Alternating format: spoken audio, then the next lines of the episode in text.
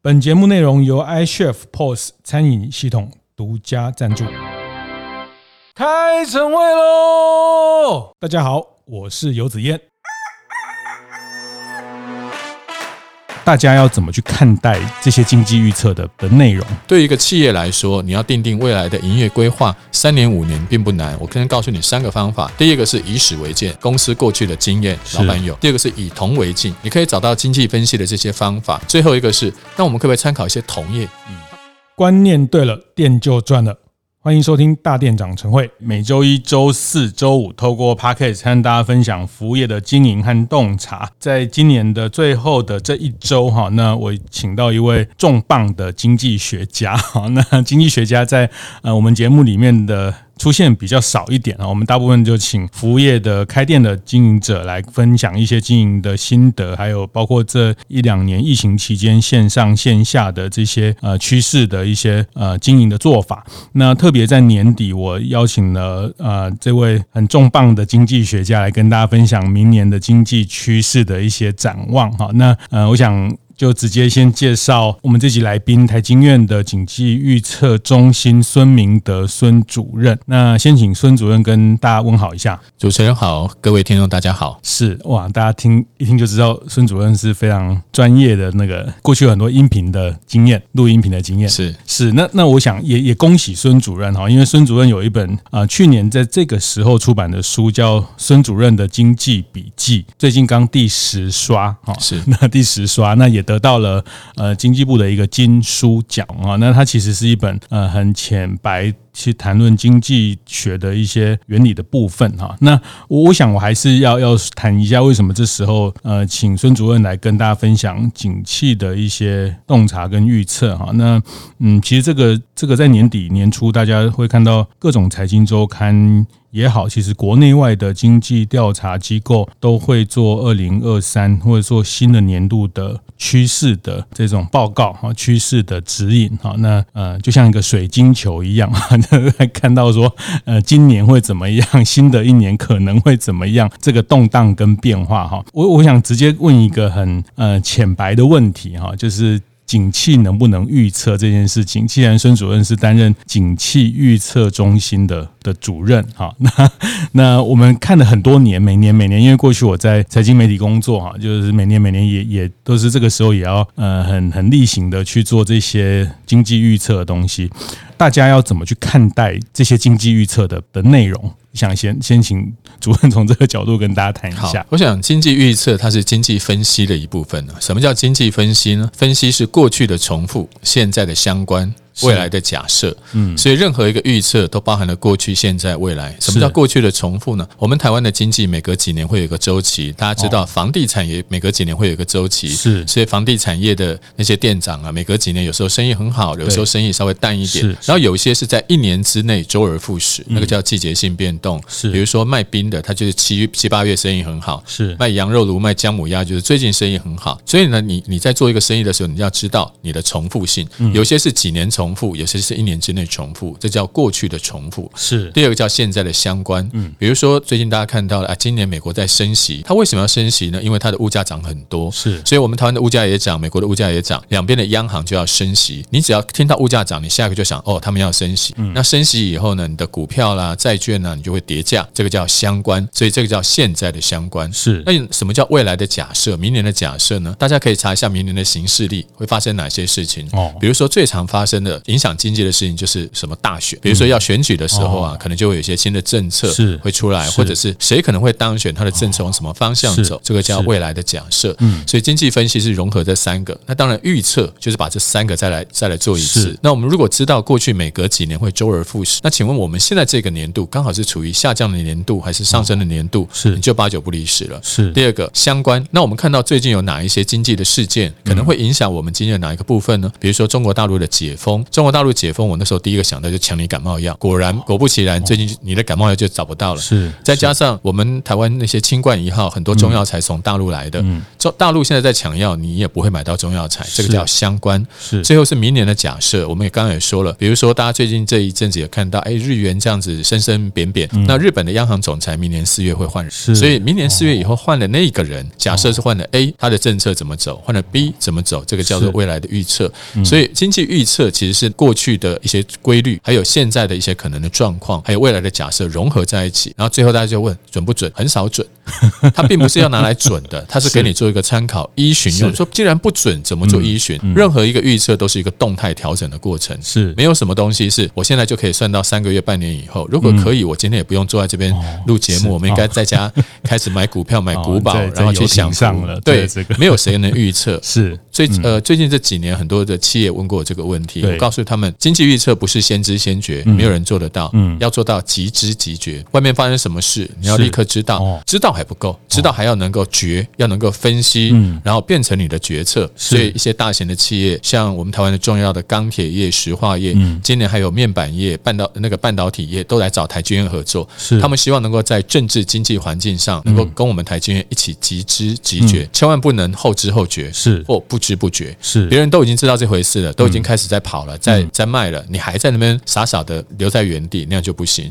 所以经济预测倒不是问准或不准，而是。问说现在的景气正在往上走、往下走，是不是到了最高峰、到了谷底？嗯这个才是我们要要有的基本概念。那我们现在常常看到人家说二点五变成三，然后叫上修；二点五变成二，叫做下调。嗯然后每个人就在为这个东西争论不休，或者说，那台湾的国民所得是不是真的有三万五千块美金？都在问这种问题。其实这种问题并不是经济真正要去解决的问题，反而有时候只是一个包装媒体吸引你的一个标题。所以大家对于经济预测要知道，它是帮助你即知即觉未来的判断，不是帮助你做一个水晶球，知道明天那个乐透彩会开多少，而不是这样的一个答案。是是，所以是预测这两个字让大家觉得比较。有一次我的，因为我的阿姨啊，她住在那个山，那个住在乡下，然后她有一次打电话给我，她说：“哎呦，明德啊，你妈妈也培养你念了到博士哦，是为什么你要搞水电呢？”我说：“为什么？我什么时候搞过水电？”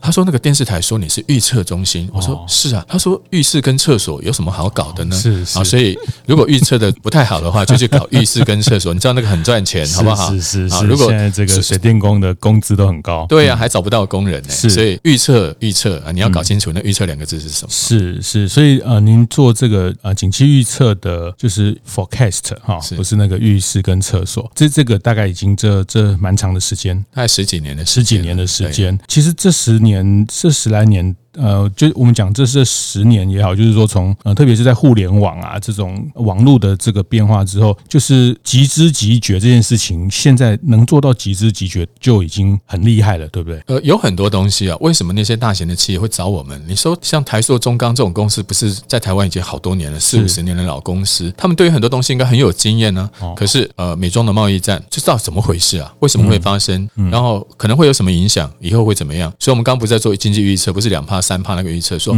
这件事情，因为他对台塑、中钢或者是台湾的企业都有影响了，是他们想要知道这件事为何发生，那现在如何影响？以后我们应该掌握掌握未来的可能情境，比如说打到打到底会打成什么样？如果半途和解会怎么样？接下来还有哪些东西会亮进去？那些企业必须要把这些可能情境放到未来的经营规划，这对他才有帮助啊。对，所以即知急觉这几年企业界慢慢的发现，这个对他越来越重要。所以那另外一个，比如说像大家都知道，十二月中的时候，日本央行在讲了一段很奇怪的话，说他要把那个什么公债殖利率上限从零点二五变成零点五。是，各位可能这个店长觉得这干我什么事？你要知道跟你很有关系，是因为日元突然就暴冲了，从一百三十几，然后一路暴冲快要到一百二。然后为什么日元会暴冲？你知道台湾有很多的企业也跟日元有关系。第一个旅行社，好多旅行社，你看它满街都有营业的据点嘛。那些旅行社的呃老板可能手上都有日元，嗯因为他们常做日本旅游是台湾一个大宗，所以要知道日日元的走势。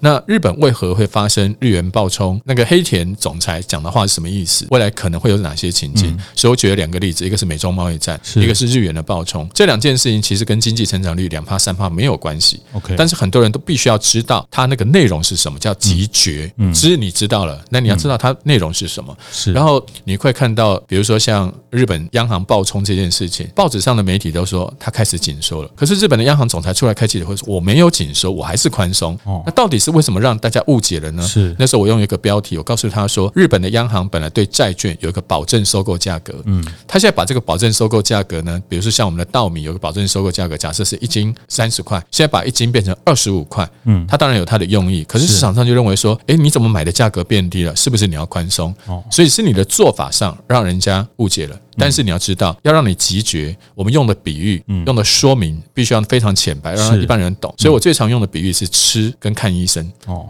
你不管什么人，你会遇到这两件事情。你用吃，比如说联准会升息，本来一次是升三码，现在降成一次升两码，为为什么呢？因为一次吃三碗吃到撑了，已经吃好几个三碗，吃到受不了。那接下来我把两次吃三碗变成两碗两碗一碗一碗。总数还是六啊，但是你的间隔拉开了，分量变少了，你的消化时间、消化系统能够接受，所以你会发现有很多的比喻，比如说像油价，很多人认为说油价太高，不，油价高跟油价低还好，只要你能够接受它。油价最怕的就是高低大幅波动，就跟人的血压一样，嗯，血压略高一点，如果一直都稳定嘛，可能医生还不会讲话；血压一直很低嘛，可能也也就还好。最怕就是你血压忽高忽低，是。那个时候很容易你的心血管可能就会出问题了。所以。人的人一般人最容易懂的两两种方式，这是我最常用比喻的。因为经济的东西，如果你讲那些什么专业的术语，需求供给、直利率曲线，没有人听得懂。但是你告诉他，跟你吃饭一样，跟你买普拿疼一样。比如说，美国升息叫打退烧针，台湾升息是吃普拿疼。是，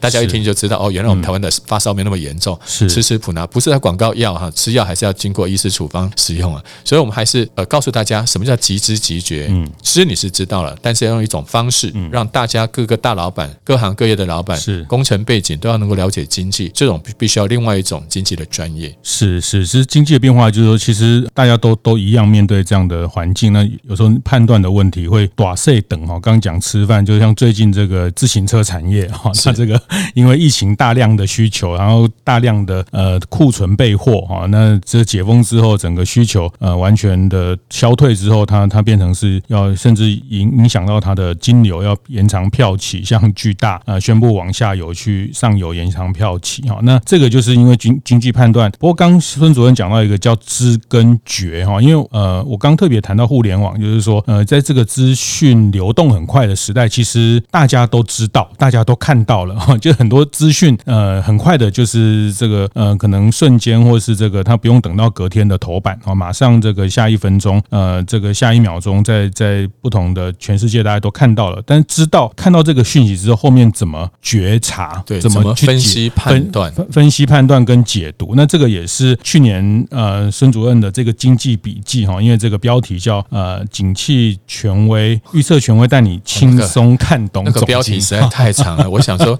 书商为了卖书，然后就把那个标题加那么长。我的原来我最早的标题不是要这个标题啦，我本来的标题叫社畜经济读本哦，社畜。日本人说是大家上班族都是株式会社饲养的畜生。哈，社畜上班族，经济读本啊，每个上班族都看一下。是在日本有很多这样子的出版物，它是给一般上班族看的会计基本入门。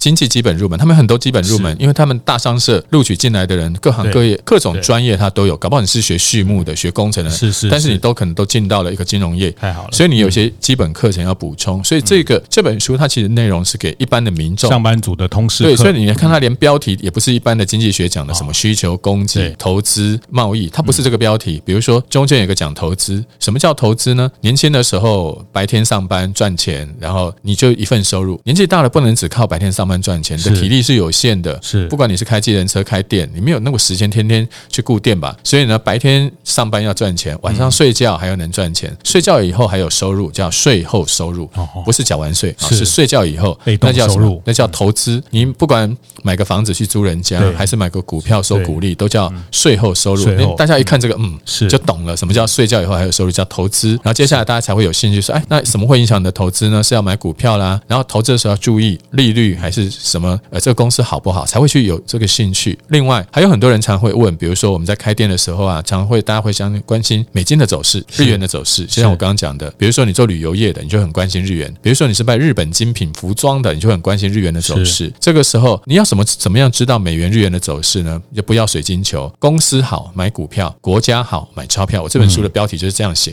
嗯、怎么标题这么长？以前他都问说美金好不好？你只要看美国经济好不好，你就知道美元好不好。是你从过去的历史来看，经济不好的，它的货币绝对好不到哪儿去。嗯、就像今年的日元。英镑一样，日本跟英国经济都在走下坡，零成长都负成长了，它的日元就一直贬，英镑也一直贬。但是你看台湾之前半导体生意很好，嗯，或者像过去十年的中国大陆经济表现很好，所以人民币就一直升，所以公司好买股票。国家好买钞票，我的标题本身就已经告诉你，我们这一章要说的是什么。哦，是是是，我们还好有这个机会，让孙主任可以这个 平反一下哦。所以这个天下出版社啊，因为他还是要比较高大上一点。哎，你你一讲就讲到了他，他就把我的，后来我就跟他，他就说不要那个名字吧。那我说好吧，那我们把名字改掉。后来想一想，那既然孙主任好像大家觉得他是一个招牌，所以我他也问过我说，那以后你要是不当不当主任，那怎么办呢？我说不当主任当。啥？他说当首席啊，比如说哪一家金控首席经济学家。后来我就觉得，因为我当孙主任很久了，大家都知道，电视上只要一听到孙主任，大家就知道是谁。是。那现在如果改孙首席的话，可能大家会比较陌生。嗯。所以我一直犹豫不决。然后到底我应该叫孙主任、孙首席、孙主任、孙首席？后来我就想到了，贾博士那个时候在讲那个苹果那个 iPhone 的时候，是他说 iPad，嗯，呃，行动电话，再加一个上网的装置，对，他就把那三个一直念念念念，最后就变成 iPhone。哦。所以我主任、孙首席念一念念起念一念念久了叫孙主席。是。哎，我觉得以后要找一个新的 title 的话，我只接受孙主席，这样至少天下呃出这个书哦，至少有两个字还依然存在。是哈，我们很期待下一本孙主席的这个经济，对，起码要竞选的时候还可以出来动算 动算用一下。好，那这个我们重磅经济学家果然很不一样哈。那你这样突然打断，我要跟你讨论，因为我今天用一个非常正式，然后还着了呃比较正式的这个衣服来，因为我平常穿的很随便哈。然后我想说要跟经济学家对谈，要比较正式哈。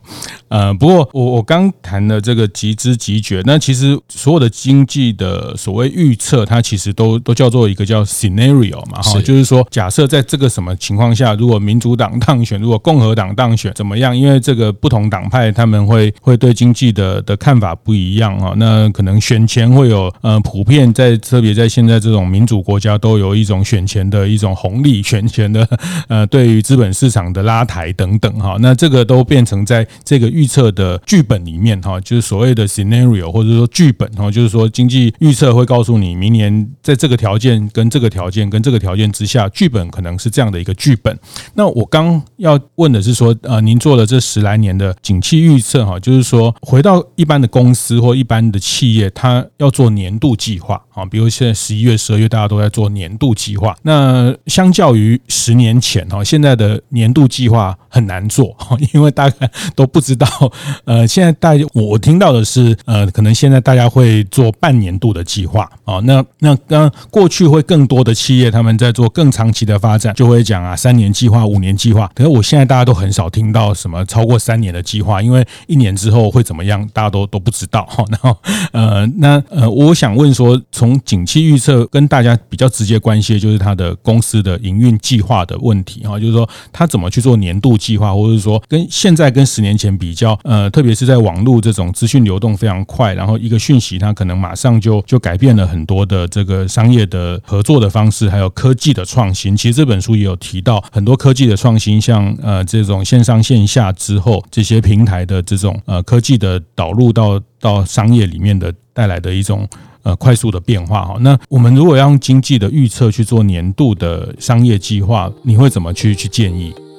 节目进行到这里，和大家分享节目合作伙伴 iChef 的最新消息。iChef 二零二三年一月的成长课程来喽，作为二零二三年第一个月的课程。iChef 一样为餐厅们打造了非常棒的课程。首先是与 Prefluence 网红配方合作，开设餐饮业经营者必学的网红行销操作术，带大家了解如何与网红合作，以及正确与有效评估网红行销的成果。另外，iChef 也将前进高雄举办餐厅会员经营的实体课程。虽然今年农历年比较早，但也很推荐各位老板们可以尽量拨空参与相关的成长课程，而且只要是 iChef 的用户都可以免费。报名参加，欢迎有兴趣的大店长们赶紧上 iChef 的 LINE 官方账号看看相关资讯哦。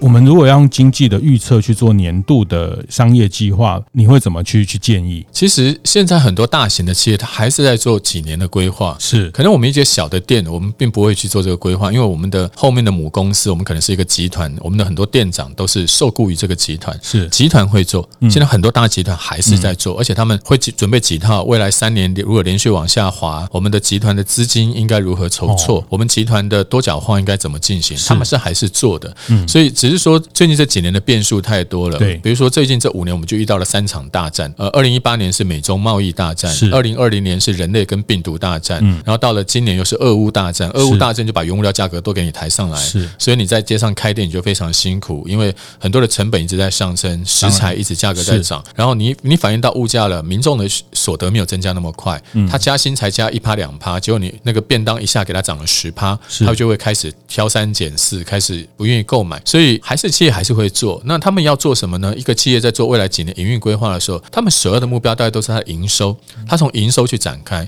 因为以前我们在企业做一些财务规划的时候，大家都是从这个方向走。比如说，你这个公司去年赚一亿，那今年应该是多少呢？那以前呢都是靠老板，因为老板很有经验，他在这个行做很久了，他觉得我们去年做一亿，今年照我的目标应该要做一亿二。那有一些呢是他自己觉得明年的景气会比今年好，或者他这个行业正在成长当中。比如说像我们现在街上的销售来说，一般的通路大概。就是很稳定，但是如果是电商，它其实还是在成长。就像明年全世界的消费可能成长很有限，但是电商这个通路销售还成还在。通路的不同通路重新分配。是另外一些像我们最近这几年看到的，呃，比如说以前童装，那现在小朋友呢没有以前多，嗯，但是现在卖衣服的他不是卖童装，他是卖猫狗装，嗯，现在小猫小狗也穿衣服，是。小猫小狗的衣服也很贵，而且小猫小狗的数量比小孩还要多。像这个老板他可能如果他是做童装。或者他是做小猫小狗衣服的，或者是做宠物相关的一些行业，他就知道，哎，我们这个行业最近这三年大概每一年都成长二十趴，嗯、所以我明年再降二十趴很合理。是，这个是过去照老板的经验，但现在很多公司要制度化了，所以不能完全靠老板自己说了算。那我们公司有一些高阶主管就会开始找一些相关的经济数据，对，比如说我们这个行业过去跟台湾的经济成长率，我们去算了一下啊，过去二十年我们公司成立二十年，这二十年台湾经济成长率呢，每上涨两趴，我们的营收呢，大概就可以跟去年相比的话，成长五趴，嗯，所以明年台湾的经济成长率啊，你就去找嘛，好几家都有预测嘛，你不要找一家，因为一家有可能误判，你找五家来平均看看，它五家不会都错吧？这五家都很有经验，或者把国际也抓进来。好，假设明年台湾是二点五，那从过去的经验，如果台湾成长，我们就成长五，那如果是二点五，我们应该成长多少？你这样估上来，然后告诉老板，老板说这样很合理。接下来你只要把你的收入一找到，你直接你就知道了，因为你所有的费用都跟收入成一个比的比重，比如说明年你的的员工成本。因为你的收入成长了五趴，所以你的员工呢成本应该要增加，在那个百分比应该多少？是缴的税金那个很好算的，再加上你的一些食材或者你的一些进货成本，大概是多少你就很好算。嗯，所以以前大家最难算就那个营收的成长，所以我才说了，以前早期是靠老板的过去的经验、工作的经验，所以我说过去会重复，但是另外一种重复是数据上的重复。嗯，所以呃，唐太宗，我们讲一个唐太宗，以前唐朝那个皇帝啊，他有一本书叫《贞观政要》，是人家问他说，那个唐太宗。说我有三面镜子，第一面镜子叫铜镜，以铜为镜，可以正衣冠。一个镜子就像一个科学的方式，你男生照是照照出来个男生，女生照照个女生，那个镜子不会骗人。所以我刚刚说了，如果你用经济成长率去推估你的营收的成长，因为它是一个科学的方法，是不管你是呃张总经理来做，还是李副总来做，还是王协理来做，每个人做起来只要是循这个规则做起来是差不多的。这个叫以铜为镜。嗯、第二个叫做以史为镜，以史为镜可以知兴。你要知道过去的哪个朝代兴衰，或者是哪个企业的起落，你大概过去的历史上就有经验了。所以，我们刚刚说，老板照他过去的经验，对，哎，认为应该行业怎么走，这个叫以史为镜，可以知兴替。第三个叫以人为镜，可以明得失。什么叫以人为镜呢？我们这个行，我们公司不知道。哎，我们最近听到我们的同行，他们有公布他们的财务预测，我们可以参考他的。比如说，我前一阵子去拜访一家晶圆代工公司，他不是最大的那一间。他说，他们每一次要开一些重要对外会会议的时候，都会先倾听那个最大那一家。哦，最大那一家开完了以后讲了一些什么，他们会去参考。嗯，所以这个以人为镜的。小朋友考试的时候也会往旁边看一下嘛，啊，看一下别旁边的答案，或者他在看什么书，这个叫以人为镜。或者台湾有一些经济政策，如果不知道该怎么做，我们可以参考别人的。比如说日本在疫情期间，他们每个人发十万块日元，美国发一个川拜登川普支票，我们台湾那时候也发了三倍券、五倍券，难道是我们独创的吗？不是啊，是以人为鉴，可以明得失。所以对于一个企业来说，你要定定未来的营业规划，三年、五年并不难。我可能告诉你三个方法：第一个是以史为鉴，公司过去的经验，老板有；第二个是以铜为镜，你可以找到经济分析的这些方法，把你的经公司的营收跟经济成长率、跟台湾的消费成长率或跟台湾的贸易成长率某某一些经济数据，你总会找到相关的。嗯、那过去这么多年它都相关，未来。大概八九不离十。是最后一个是，那我们可不可以参考一些同业？嗯，他们最近有一些公布，有些是上市柜公司，或者有一些跟我们上下游有关的，他们怎么定？我们抓起来大概就八九不离十。其实你会发现，这三种方法，你其实不只是在做公司未来营运规划，甚至公司很多决策，你都可以参参参考这三种中的一种。好，谢谢。这段讲的很快哈，大家没有听清楚，可以再回放把这个听清楚，是一个很很好的方法，跟很呃很明确的一个一个坐标来来。做这件事情，为什么谈史啊？我想，呃，所有的经济发展都是一个连续的过程，它不会突然明天，呃，就就有一个天翻地覆的变化哈。因为消费的行为，呃，产业的变革，它都是是连，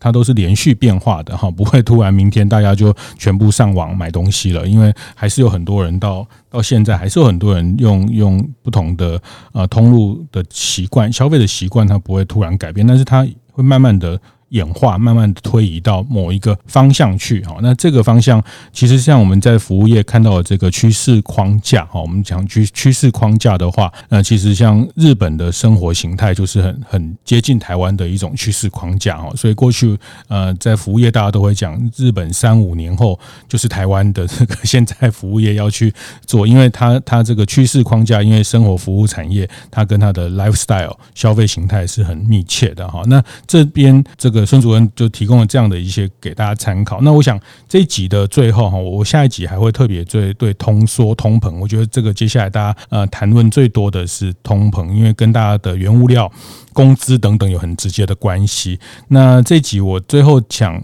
请孙主任谈一下，就是如果对二零二三哈，就是重要的，如果讲三个重要的这个经济的变数，大家最最需要重重视哪三个变数？二零二三，我们重视的有三元，那三元呢？地缘、能源、美元。是啊，地缘政治当然指的今年是俄乌战争，明年其实你不知道哪边打仗。我们楼上南北韩，自从南韩新总统北韩给整天给他丢床垫，啊、不是丢飞弹啊，是丢床垫的是一对明星夫妻哈，他们是丢飞弹。第二个是能源，今年能源最高的时候，油价到一百二十五，那时候把大家都吓坏了，是吃的东西都一直在涨价。那明年的能源危机会解除吗？目前看起来没有那么快。第三个是美元，今年美元暴冲，哇，以前能源涨，美元就跌，但是二零一五年以后，因为美国已经从从买油的国家变成卖油的国家，所以从二零一五年以后，美元跟油价的走势已经不是一上一下了，已是两个同步。所以大家以后只要看到国际油价涨，一定要记得美元也在涨。但今年美元涨多了，最近大家看到日元也在回来，人民币、台币都在回来了，所以明年美元反而是慢慢的相对弱势。这时候美元相对弱势以后，那有一些行业。它可能就会受到不同的影响，比如说金融业，美元弱了以后，大家的投资决策会改变，是或者美元弱了以后，然后接下来台币升，那你可能买原物料就没有像今年这么贵，所以明年我们特别提醒大家有三元：地缘、能源、美元。嗯嗯，可是在地缘这部分，天要下雨，娘要嫁人，北韩要打南韩，这个。很很难去做，呃，很难做预测。但是你知道，这两年因为台海前一阵子也有一些紧张情势。那你知道我们台湾很多有钱人都是最近都在干嘛吗？我不要讲有钱人好了，我告诉你一个很特别的情况。大家都说房地产不好，结果台湾一大堆人去买日本的房地产。对，他去买日本房地产干嘛？一就贪日元最近便宜了。是。第二个。万一要是逃难的话，我们逃哪儿？大家觉得我们好像对日本比较熟悉，因为常去日本观光。因为前前几个礼拜，这个信义房屋的日本分公司营收创了这个它是创立以来的新高。可惜我本来应该要跟某一家大型监控，因为他我是他们的算是半半顾问吧。是我应该早点跟他们建议的，因为我这几年发现，只要日元一贬值的时候，都是台湾人最爱买日本房子的时候，而且日本房子便宜。对，大家都觉得日本房子贵，不，它很便宜，因为日本郊区的房子不贵，但是台湾人要去买的话，就会有一些麻烦，就是你不太懂。日本的税制是还是要如何去购买？然后最后买了以后，维护费用呢？税了你也不懂，你贸然买了，搞不好到时候套牢。房价很便宜，维护费用很贵。我们特别提到了地缘政治，其实会影响我们很多的店面的销售，嗯，因为它会影响到经济，那经济就会影响到我们的消费行为。是是是是，所以它它不一定是它真的产生了呃像乌尔战争这件事情，那当然到战争它 它就是另外一个一个 scenario，另外一个剧本了哈。但是在这个紧张的过程。里面呃，资本的移动、资金的移动，它就是会跟地缘政治有关系。主任提到的地缘政治有关系哈。那美元对前一阵子也很多人去去银行存美元，美元定存、美元 保单、美元定存，对，嗯嗯，那这个会会影响到大家的的一些呃财富的一些一些判断。然后原物料，特别是那油价也是一个呃很很大的因素哈。那哎，我问一个。这个也是大家现在谈油价，油价，那当然。刚您谈到的是从美国从从它过去是进口石油，对，它现在变出口国，出口国。这个这个转变是二零一五年页岩油开始的，是因为它以前一九七几年石油危机那时候它是跟中东买油，对，它现在是卖油，所以中东现在都跟它不太关系不太好，是。所以习近平前一阵子到沙乌地阿拉伯拜访的时候，习近平直接告诉沙乌地阿拉伯，以后我们用人民币直接买吧，是，所以全世界呃美国跟石油国家的关系已经从以前的伙伴。慢慢变竞争对手了。呃，为什么美国不再把石油当做这么重要的储备的？因为大家都开页岩油吧，我觉得页岩油是一个新的技术，所以美国开采了大量的页岩油，它除了自己够用，它也可以卖出去。啊，美国以前是有油，自己有油不太挖，他就去用别人的。这几年，当二零零八年大家都知道那时候油价大涨，所以你只要你只要任何东西贵了，他们本身生产商、矿商就愿意去开采，所以大家要买电动车。电动车是另外一些因素。其实美国的电动车没有像欧洲、日本这么好推。欧洲、日本反而电动车卖的，它的普及率大概是十五趴，但美国的电动车的那个比重占新车的比重其实没有这么高，因为他们的双方的一些消费习惯是有差异的。美国人喜欢开大车，而且美国人开长途。一开开个几小几小时，甚至好，你看以前我们他们说，在美国什么看台湾队去比赛的时候，都开了几个小时的车到另外一个一个地方。我们台湾，如果你开那几个小时，根本台湾就已经绕了半圈了。但是美国人开长途，以电动车前几年的发展形态的话，第一，电动车都不是很大的，嗯，第二个是电动车要开长途都要用很多充电站。但美国的充电站也没这么多啊，所以美国的电动车之前没有，其实没有发展的这么好。所以我刚才讲的页岩油、页岩气，其实跟电动车当时倒没有直接的关系。但是美国以后，他们现在有很多补贴法案了，所以看看美国的电动车会不会在充电站满街都有，再加上充电技术，电池越做越大。慢慢的有一些改进，让美国的电动车销售能够再更上一层楼。是，好，谢谢谢谢孙主任帮大家归结这三个地缘、美元、能源，能源啊，我觉得您超会下标题的哈，这个留在台经院实在是太可惜。哎，没有了，就是 孙主席，孙主席被经济学家耽误的这个呃，这个很棒的一个媒体的沟通者哈。好，那我下一集来继续请孙主任谈通膨哈。谢谢谢谢主任今天跟大家分享。谢谢，谢谢。会后记得在 Apple Podcast 订阅、评分、留言。有任何想在晨会上讨论的议题，也欢迎提出。大店长晨会，下次见，拜拜。